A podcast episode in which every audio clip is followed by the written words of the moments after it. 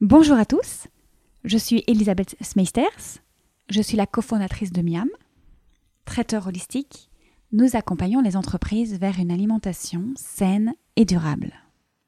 Alors si notre slogan est Le bonheur passe par une bonne alimentation, ce que je crois infiniment juste, l'alimentation n'est pas le seul vecteur de la joie.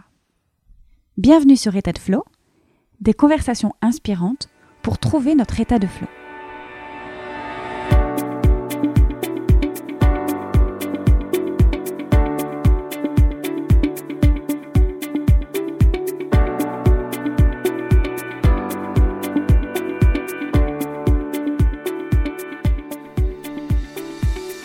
Plusieurs incursions dans ma vie, depuis ma petite enfance jusqu'à intégrer une école d'art et de publicité. J'ai finalement continué mon chemin vers la musique, ce que vous avez pu découvrir dans les épisodes 2 et 4 du podcast. Et aujourd'hui, l'art revient dans ma vie sous une autre forme, celle du mandala. Dans l'épisode 4, Rachel Moreau disait l'art est essentiel au bien-être de tous. Évidemment, je ne peux que partager ce qu'elle nous a confié. Aujourd'hui, Instagram est une galerie d'art accessible 24 heures sur 24. C'est là d'ailleurs que j'ai découvert et admiré le travail de mon invité du jour. Artiste peintre et magnétiseuse, je reçois aujourd'hui une sorcière qui cherche à transformer et à trouver la formule magique pour créer de l'or. Même si elle semble encore émerveillée par ce qu'elle délivre dans ses peintures, il ne fait pas de doute que mon invité du jour est une sorcière qui a trouvé sa magie. Je vous laisse de suite avec ma conversation avec Angélique Guillemet. Bonne écoute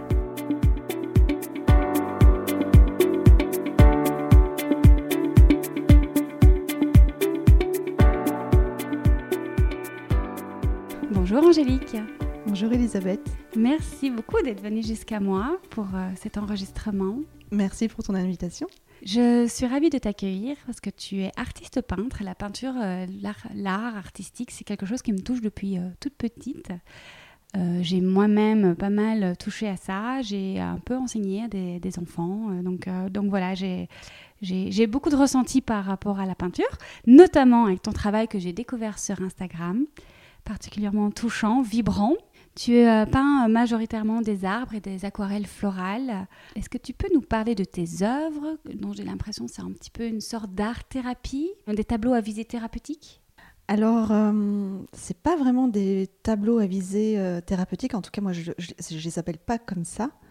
Mais j'ai pris conscience, à travers le regard de l'autre, de leur pouvoir thérapeutique quand même. Dans le sens où je peins de façon intuitive et parce que ça me met en joie et je ne cherche pas forcément à faire quelque chose de prédéfini. Et depuis le départ, en fait, les retours des gens me parlaient en fait de de bien-être, voilà, de libération, de bien-être, comme un soin. Donc je recevais ces commentaires, je me, je comprenais pas vraiment. Euh, à l'époque, j'étais petite, enfin, j'étais petite, j'avais 14 euh, ans, 13-14 ans.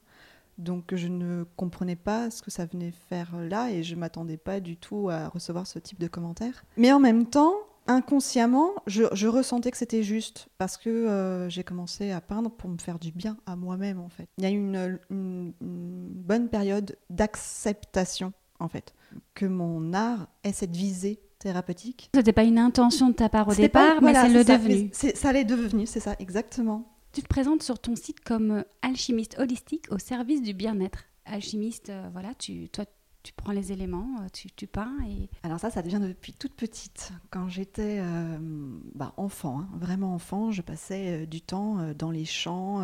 puis après, après l'école, je passais du temps avec ma petite camarade de classe. On allait dans le garage de son papy et puis on se prenait pour des sorcières, on voulait faire de l'or. Donc il y avait déjà euh, cet esprit de transformation, d'alchimie, de transformer quelque chose, la matière, le plomb en or. Et euh, ça m'a suivi et ça m'a vraiment euh, questionné. Il y a eu tout un fil conducteur par rapport à cette alchimie. Je me suis retrouvée à faire un stage en bijouterie, à aller dans le marais, à découvrir tout ce milieu des bijoutiers, des lapidaires, de l'or. De... Et dans ma pratique de la peinture, j'utilise la feuille d'or. Donc ça, c'est issu d'un cours, parce que j'ai pris des cours de, peinture à l'huile quand j'avais 15 bah, ans, je crois, 14, 15 ans.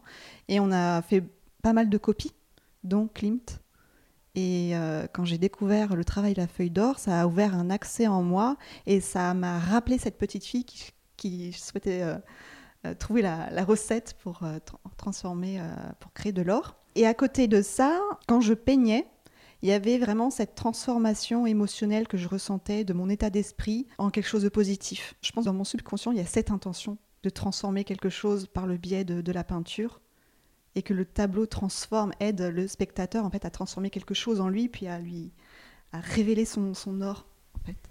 C'est très beau ce que tu dis. Aujourd'hui, on parle beaucoup des sorcières. C'est quelque chose euh, qu'on parle sans tabou, de moins en moins en tout cas. Et là, tu expliques qu'il y a des années, tu te prenais pour une sorcière et que finalement, aujourd'hui, tu es une sorcière. Je suis une sorcière, complètement.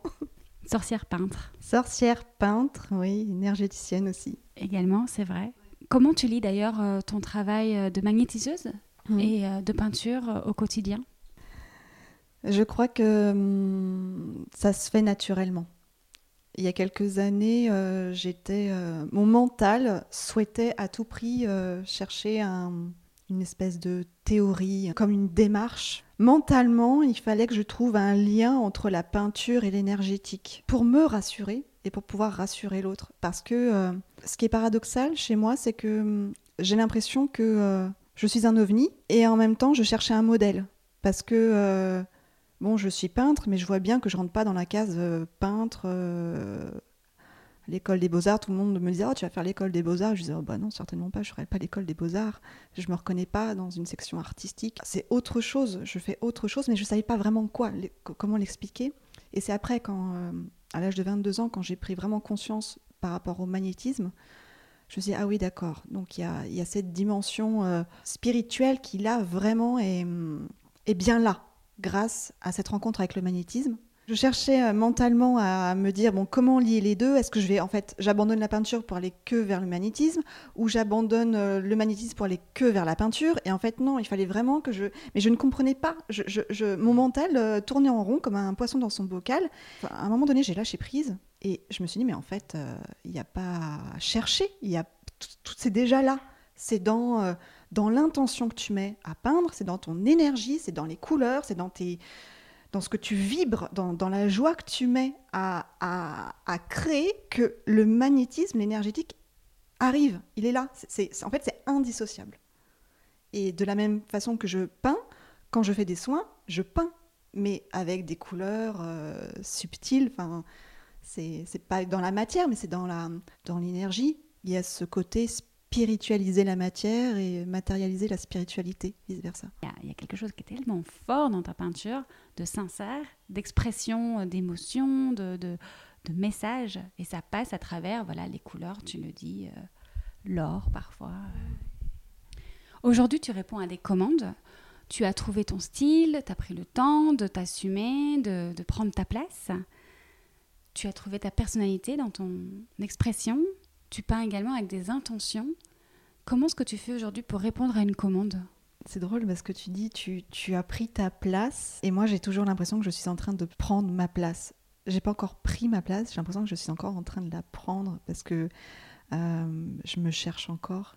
Peut-être que je dégage quelqu'un qui a déjà pris sa place ou alors c'est en train de se faire là et que je me rends pas encore compte mais ça me fait, ça me fait réfléchir ce que tu me dis. Alors, euh, quand je prends une commande, il y a un échange avec la personne, que ce soit par mail, par téléphone, par Skype, pour savoir quoi la personne me, me passe cette commande, qu'est-ce qu'elle recherche, quelles sont ses intentions. Moi, ça me permet de, de ressentir les choses.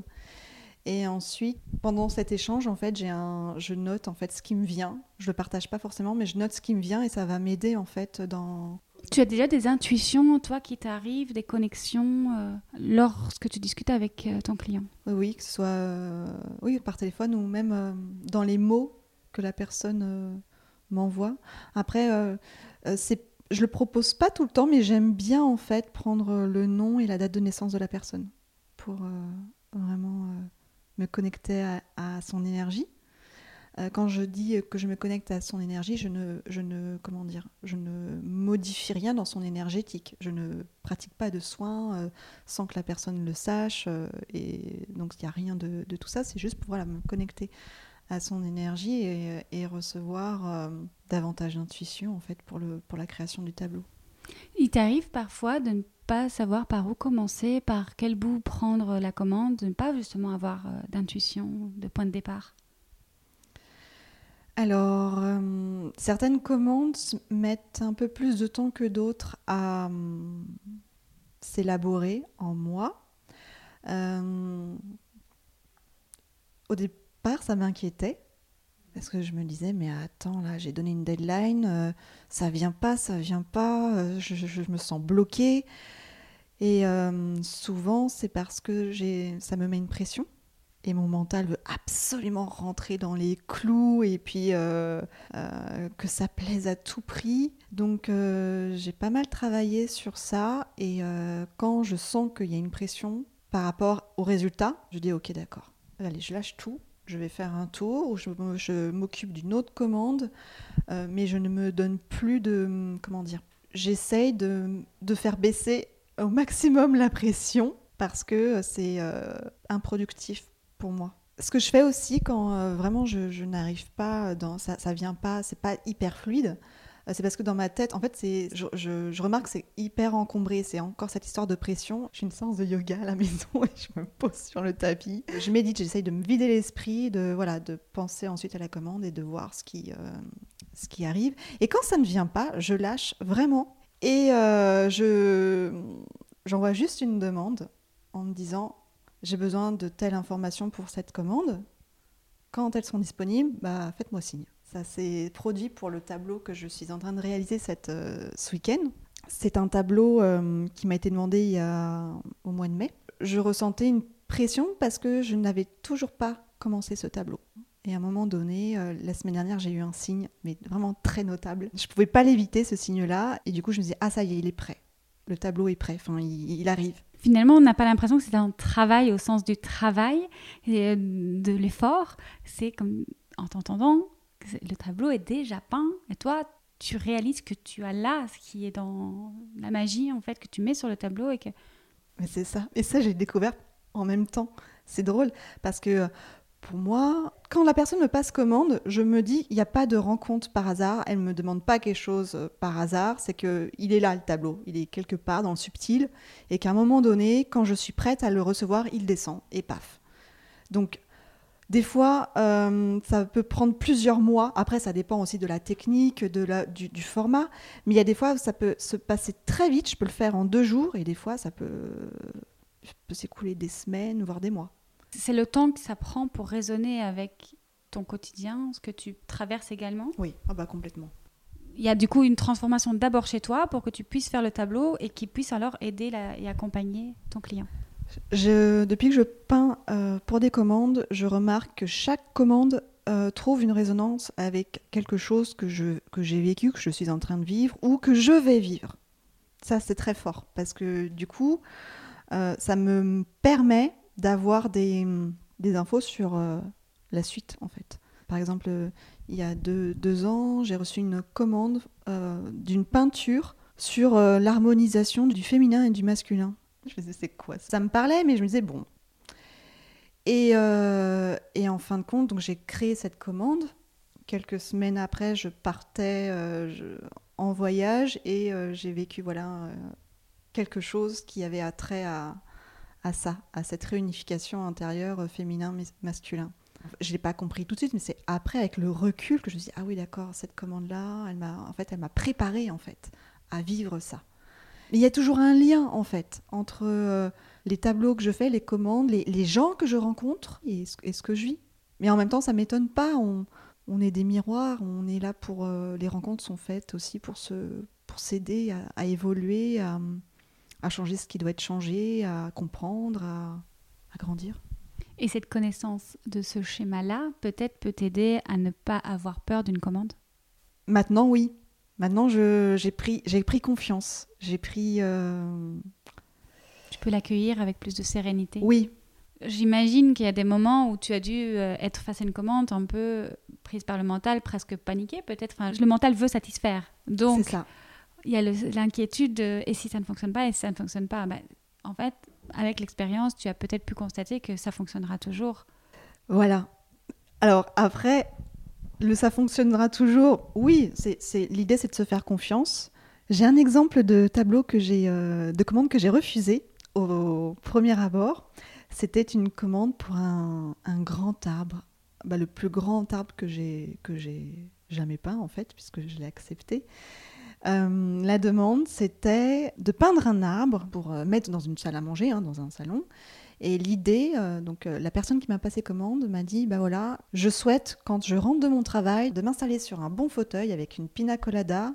Je regarde mon arbre et il me fait voyager dans, les îles, il me m'emmène en vacances, il me délasse de, de la pression que j'accumule au travail. Et il me dit, je veux un arbre de 2 mètres par 3 mètres. Double pression. Le fait que ses intentions soient un arbre de sérénité, etc., c'est OK. Mais quand il m'a parlé de format, là, j'ai ressenti un blocage en moi. Qu'est-ce que ça change, le format? C'est autre chose de peindre un arbre sur un petit format, sur des moyens formats, mais sur un énorme format, il y a toute, enfin, la technique doit. Je me suis dit bon, il faut que je revoie ma technique. Qu'est-ce que je vais prendre comme médium? Euh, quand, quand, je parle de médium, c'est peinture à l'huile, peinture à l'acrylique, euh, ou alors mixer tout. C'était toute une, euh, comment dire, c'était une nouvelle, une nouvelle conception de, de ma façon de peindre. je devais revoir plein, plein, plein de choses. Et en même temps, je me suis dit, mais je suis incapable de peindre sur un aussi grand format. Tout de suite, je me suis mis voilà, la barrière. Euh. Et donc, je, lui ai dit, mais tu es sûr que tu veux un aussi grand format euh, Parce que bon, quand même, c'est imposant, il faut que tu te rendes compte de ce que ça fait dans ton salon. Euh. En fait, je lui ai dit, écoute, je veux que tu réfléchisses, et puis on s'en parle dans quelques semaines. C'était le temps qu'il te fallait à toi pour accepter. Je pense que c'était le temps qu'il me fallait. Et à un moment donné, parce que pour moi, je voyais le format comme quelque chose d'énorme, énorme. Et un jour, je me suis dit, bon, je prends du scotch, tu sais, le scotch euh, de bricolage qui sert à, masquer euh, les zones quand on peint. Et j'ai tracé le format dans mon atelier pour me rendre compte. Et je me suis dit, bah, finalement, c'est pas si grand que ça. Le fait de le matérialiser un petit peu, je me suis dit, bah, non, mais c'est bon, c'est faisable. C'est comme si j'avais apporté un petit peu de concret dans, euh, dans, dans l'idée énorme que je m'en faisais. Et ça avait un petit peu euh, voilà, réduit la pression. Et euh, je pouvais le visualiser. Je pouvais visualiser le format et je pouvais en fait euh, voir que, bah oui, mais non, tu peux faire ça comme ça, ça comme ça, ça comme ça. Quelques jours après, je lui dis, bon, allez, ok, on y va. Et heureusement, il n'avait pas changé d'avis sur la taille. Ah bah non, parce qu'en fait, j'avais fait baisser le format entre temps. Et il me dit, non, mais en fait, j'aimerais vraiment un grand format. Je suis bon, bah ok, je suis prête. Je suis prête. Et cette commande, ça a été un, un bonheur. Parce que je me suis, euh, je me suis dépassée, j'ai appris euh, que je pouvais euh, voilà, dépasser mes limites, que j'avais des ressources à l'intérieur de moi. Et puis ça te donne l'occasion d'explorer de nouvelles choses alors Tout à fait. Grâce à cet arbre, en fait, ça m'a permis d'explorer davantage les techniques du collage, des techniques mixtes. Et en fait, j'ai joué, j'ai vraiment pris plaisir en expérimentant en me disant bon bah je, je ne connais pas le résultat mais j'y vais, j'explore. Voilà, ça m'a permis en fait d'ajouter de nouvelles cordes à mon arc et d'affiner ma technique. Ça, c'était très intéressant. Quand tu es bloqué, il t'arrive, puisque tu peins régulièrement et beaucoup majoritairement des arbres et de l'art floral, est-ce que du coup tu vas te recharger dans la nature et vas chercher l'inspiration là-bas? Oui, bah, je vis dans un endroit privilégié la maison dans laquelle je vis, je vais bientôt quitter finalement, parce qu'il y a un déménagement qui est en cours, euh, se trouve en pleine forêt. Donc euh, j'ai deux chênes, un couple de chênes qui est à, deux mètres de ma porte d'entrée, qui protège la maison. Je sors de chez moi, je fais quelques mètres et je suis dans la forêt. J'ai passé euh, voilà, mon, enfance dans les champs, mon père étant maraîcher. Et, euh, mais j'ai toujours été voilà, très très attirée par euh, la nature et, et, la forêt. Et, et j'ai quitté en fait la forêt euh, pendant mes années d'études et j'ai vécu, j'ai vécu un peu à Paris puis en région parisienne. Et à chaque fois, en fait, la forêt me rappelait. On rentrait tous les week-ends parce que, enfin, moi, je ressentais vraiment ce manque-là. Et donc oui, c'est, je, oui, je vais me recharger dans la nature avec les plantes. J'ai beaucoup de plantes chez moi. Euh, avec les fleurs. Oui, c'est une grande source d'inspiration, de régénération. Et c'est quelque chose qui est venu très tôt chez toi, peindre les arbres? Je n'ai pas toujours peint des arbres, c'est venu d'un coup. Euh, c'est venu à la naissance de mon neveu. en 2011. Vraiment par hasard, et je ne savais pas que j'allais peindre un arbre. Je savais que j'allais faire une toile pour euh, célébrer sa naissance. J'ai pris euh, mes couleurs, j'ai commencé voilà à, expérimenter, à jouer avec les couleurs sur la toile, et puis au fur et à mesure, un arbre s'est placé, et, et, je me suis dit, bah tiens, c'est c'est parfait puisque c'est très symbolique finalement un arbre pour un cadeau de naissance. Et cet arbre-là, j'ai demandé, donc je l'ai offert il a beaucoup plu et j'ai demandé à ma sœur si elle pouvait me le prêter pour, euh, pour l'exposer dans un salon d'art. Il a reçu un prix, le prix du public, et ça m'a permis en fait d'avoir le retour des gens sur ce tableau et sur, euh, sur d'autres arts, parce que par la suite j'en avais peint d'autres. Et euh, les retours étaient très, très intéressants, très positifs. À partir du moment où j'ai créé cet arbre-là, il y a comme une porte qui s'est ouverte en moi et j'ai su, comme, un, oui, comme une intuition fulgurante, ça n'allait pas être le seul. Et petit à petit, euh, non seulement je reçois des demandes pour peindre des arbres, mais ce qui m'étonne, c'est que des fois, je vais pour peindre quelque chose, et je me dis, alors surtout, pas un arbre. Et il y a un arbre, en fait, qui vient parce que ça, je sais pas, je peux pas m'en empêcher. Et, en même temps, ça me, c'est tellement chargé de symbolique. Tu vas me dire, oui, mais c'est, des arbres, ils se ressemblent tous. Et en fait, euh, bah non, chacun est unique et chacun apporte euh, un message. Il y a tellement à explorer euh, au niveau des couleurs, au niveau de la technique, des matières, des symboles. Et, chacun peut venir alors vers toi, soit pour acheter une œuvre existante, je pense, hein, que tu, toi du coup tu les fais pour toi, et puis après tu les laisses à d'autres oui, quand il y a quelque chose, une envie pour moi, je, voilà, je peins. Et souvent, c'est un, c'est un arbre qui vient m'accompagner pendant quelques temps, pendant une transition dans ma vie, pour m'accompagner pour euh, voilà, un passage. Je le garde quelques temps et ensuite je me dis, bon, allez, euh, je vais peut-être le proposer parce que j'ai fini euh, cette, cette étape avec lui et je vais le proposer à, à, une autre personne, donc je vais le mettre en vente. Donc d'un côté, il y a ces arbres que je peins pour moi, c'est-à-dire euh, voilà, pour, pour faire ces passages-là. Et d'autre part, il y a des arbres qui me viennent et euh, je les peins pour moi, mais je les garde pas. Je les mets aussitôt en vente. Je les propose aussitôt euh, à la vente. Et souvent, ce que je remarque aussi, c'est que ils trouvent de façon directe en fait la personne avec qui ils vibrent c'est joli aussi. Quand tu peins, que ce soit pour toi ou pour les autres, du coup, tu es en train de nous raconter, là, de nous expliquer que tu peins beaucoup euh, des éléments personnels, des émotions personnelles. C'est pas difficile de s'en défaire après. Même, euh, bon, ceux pour lesquels tu as fini ton travail, je peux comprendre, mais celui pour lequel tu es en train de faire une commande, le travail, tu le fais en même temps que ton client? Non, ce n'est pas difficile parce que j'ai travaillé le détachement. Quand j'ai commencé à peindre, j'ai eu l'opportunité d'exposer aussitôt. Donc à l'époque, je peignais pour moi et je gardais ce que je faisais. Après l'exposition, une femme m'a appelé pour me dire qu'elle avait eu un gros coup de cœur pour une de mes toiles et euh, qu'elle voulait me l'acheter. J'étais à la fois très heureuse, très touchée. D'autre part, j'étais un peu. Euh, je me disais, mais est-ce que je vais arriver à lui, à lui, vendre? Parce que c'est quand même un bébé. J'étais très attachée en fait à mes peintures. En fait, cette personne-là m'a parlé de ce qu'elle ressentait par rapport à ce tableau-là. Et j'ai trouvé c'était tellement joli et c'était tellement juste en fait que ce tableau lui aille vers elle. Et euh, c'est comme ça en fait que petit à petit, j'ai compris que les personnes qui souhaitaient m'acheter un tableau achetaient en conscience. Il y a une histoire d'amour, il y a un coup de cœur en fait qui s'est passé. en fait, là, quand on achète une œuvre d'art, il y a un coup de cœur derrière. Et ce coup de cœur me touche. Et c'est ainsi que j'ai pu en fait euh, accepter le détachement et euh, qu'une part de ce que j'ai créé aille euh, chez une personne. Et aujourd'hui, c'est pleinement OK et c'est un honneur en fait. Ça me fait penser, tu disais un instant euh, que c'était comme ton bébé. Finalement, être parent, j'imagine, hein, moi j'ai pas encore d'enfant qui est parti, déjà j'ai pas d'enfant, mais encore moins un qui est parti vivre avec une autre personne, mais ça doit certainement être similaire dans le détachement de se dire, ben voilà, mon enfant, je le laisse à quelqu'un qui va en prendre soin et et l'aimer comme moi j'ai pu l'aimer, prendre, euh, voilà, continuer le chemin avec. Oui, c'est ça. Et puis c'est aussi accepter que euh, dans le cas de l'enfant, bah, l'enfant a besoin d'évoluer avec d'autres personnes qu'avec la mère, euh, que le tableau ait besoin d'évoluer, puis ait sa magie à, aussi à diffuser à d'autres personnes. Ça apprendre aussi le partage, le détachement, une partie du dépouillement. De...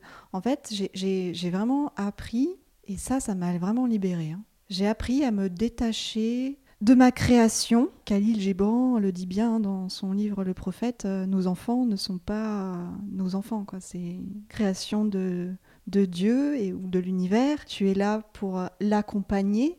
Mais ensuite, euh, il vit sa vie. Le tableau, c'est la même chose. Et du coup, ça m'a libéré. Ça m'a libéré d'un poids, d'une responsabilité, de quelque chose qui est, qui est lourd. Sinon, je m'agrippais à tout. Et en s'agrippant à tout, tu t'empêches de t'élever, tu t'empêches d'avoir accès à d'autres choses aussi, et d'avoir accès à toi-même, même, j'ai envie de dire. On est dans une société très matérialiste et c'est certainement similaire avec n'importe quel objet presque. Bon, au-delà du fait que un, tableau, c'est toi qui l'as peint, qu'il est sorti de toi, un enfant aussi, mais finalement ce qu'on achète, souvent on est très... Oui, on veut posséder.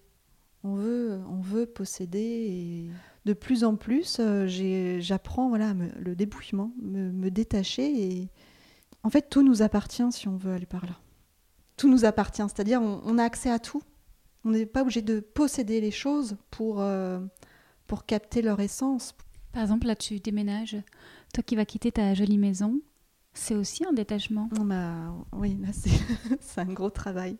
C'est la suite du dépouillement et du détachement ça a été très dur hein, de déjà d'accepter hein, que cette jolie maison qui a fait partie euh, d'un rêve, hein, d'un rêve de petite fille. La maison est quelque chose pour moi qui est très très symbolique. C'est mon lieu de vie, c'est mon lieu de travail, c'est mon lieu de cocooning, c'est ma protection, c'est voilà, c'est tout le symbolisme qu'on peut y voir de la maison. Pour la partie négative, je le ressentais comme euh, aller euh, dehors et tout s'arrête. C'est-à-dire que comme j'ai aussi mon atelier dans la maison, bah, j'ai l'impression que la peinture va s'arrêter, qu'il y a une partie, qu'il y a toute une partie très importante de, ma vie qui va s'arrêter. Et dans la partie positive, quand je le vois du, côté positif, quand je vraiment me focalise sur le positif, je me dis mais non, il n'y a, rien qui va s'arrêter. Justement, c'est là où tout va commencer, justement parce que tu sors de ta zone de confort.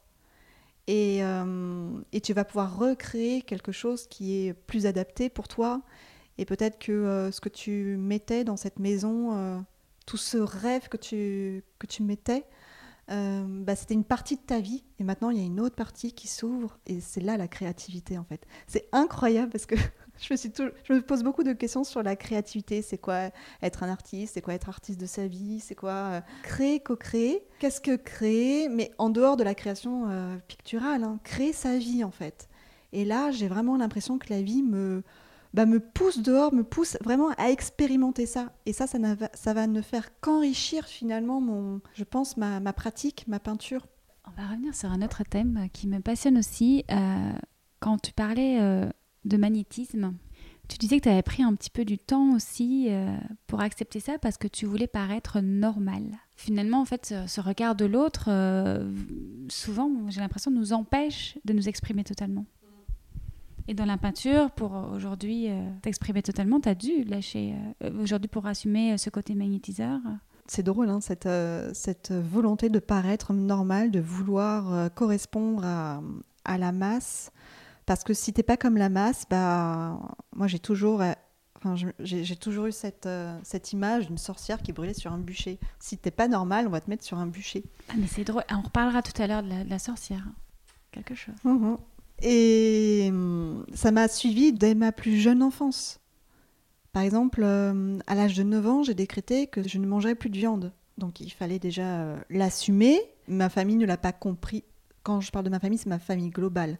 Ma, maman euh, m'a toujours suivi dans ce que je faisais, même si des fois elle avait peur de mes décisions, mais je crois que intuitivement, elle, elle voilà, elle m'a toujours, ma maman et mon papa, hein, mes, deux parents, ma famille élargie euh, et mon entourage euh, s'est dit bon c'est une lubie etc mais non il fallait tenir ma position. Et ensuite donc il y avait cette euh, bah, cette histoire de peinture hein, qui est pareil qui arrivait spontanément quand j'avais 13-14 ans.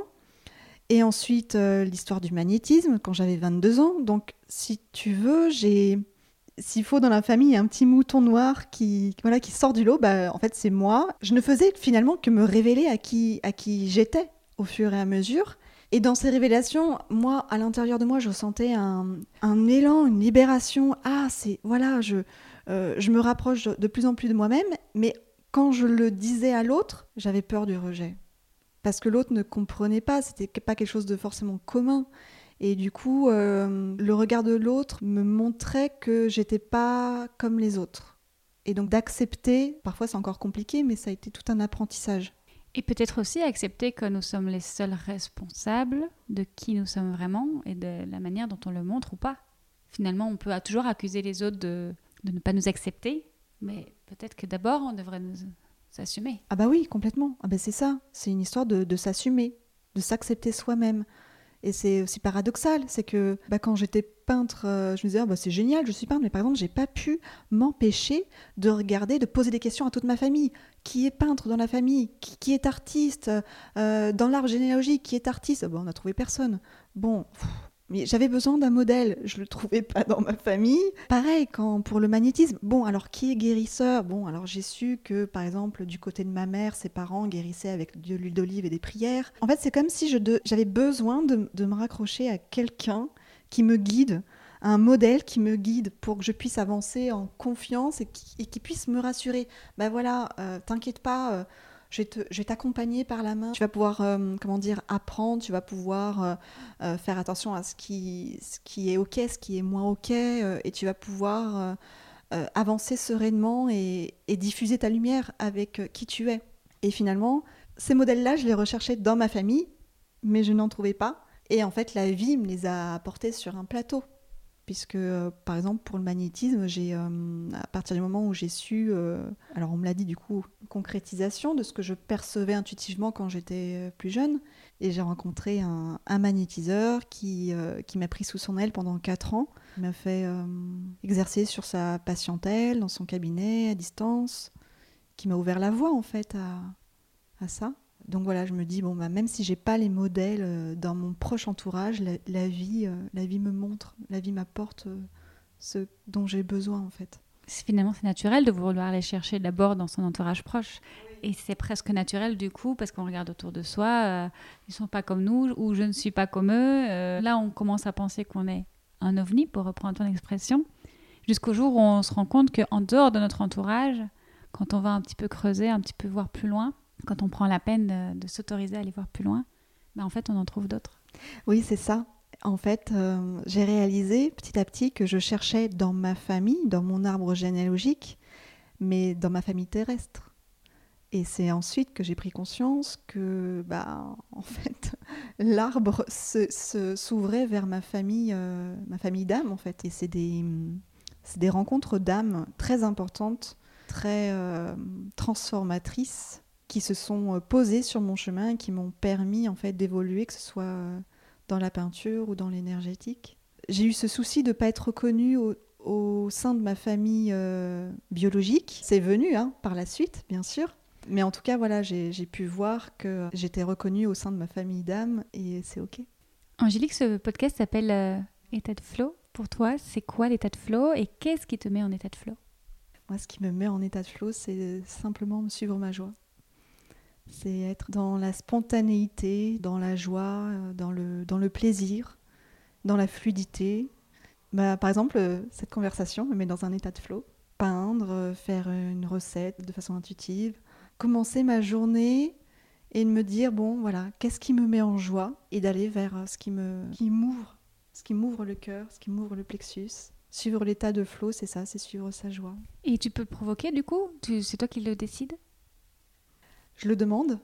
Il y a quelques jours, je me suis réveillée, euh, pas du tout dans un état de flow en fait. Je me suis dit, bouh là là, la journée va se teinter de couleurs pas très gaies. Alors j'ai le choix. Soit je continue dans ces, dans ces couleurs-là, ou soit je décide que je suis créatrice de ma vie et je veux mettre des couleurs qui me mettent dans une humeur joyeuse, dans une humeur créative, dans une humeur optimiste et dynamique. Et j'ai pu le faire parce que je crois que j'ai ce recul d'observer en fait mes pensées, d'observer mon état et me dire oula, alors là ça le fait pas, donc on va tout de suite changer, le, renverser la vapeur. On ne réalise pas toujours que simplement parfois d'observer ce qui nous traverse nous en libère. C'est ça. Moi, ce qui m'a beaucoup aidé, c'est cette situation difficile que j'ai vécue euh, depuis deux ans, que j'en sors là. C'est une séparation c'est beaucoup de, voilà, de remise en question profonde euh, sur toute ma vie en fait. On m'a appuyé bien bien fort sur le bouton reset. Donc j'ai vraiment vécu des périodes très très lourdes, déprimées, déprimantes et j'ai pu en fait euh, Vraiment observer ça, observer vraiment le noir en moi. J'ai aussi bien sûr été aidée par... euh, j'ai suivi un cycle de MBSR. Ça m'a permis de revenir au corps, aux sensations. Ça m'a beaucoup aidé à, à prendre du recul et à m'écouter, à revenir à mon intuition et euh, surtout à pouvoir euh, influer par la simple intention sur mon état enfin, émotionnel et physique aussi du coup parce que c'est lié. Tu as vu euh, qu'il y a eu un impact dans tes peintures parce que tu as traversé? Je crois que oui, oui. En fait, le fait que tu me poses la question, oui. Parce que je me prends moins la tête. J'ai lâché prise sur des petits détails qui me faisaient vivre un enfer avant. Merci beaucoup Angélique. Merci Elisabeth. Où pouvons-nous te retrouver Retrouver euh, tes œuvres d'art par exemple? Alors, euh, vous pouvez me retrouver sur Instagram. Mon compte est euh, Angelon de Lune. Ou vous tapez aussi Angélique Guillemet Art. Sur Facebook aussi, sur mon site internet www.angélique-art.com. D'accord, bah écoute, on suivra ton actualité de près. Merci beaucoup, puis à très bientôt. Merci beaucoup. À bientôt.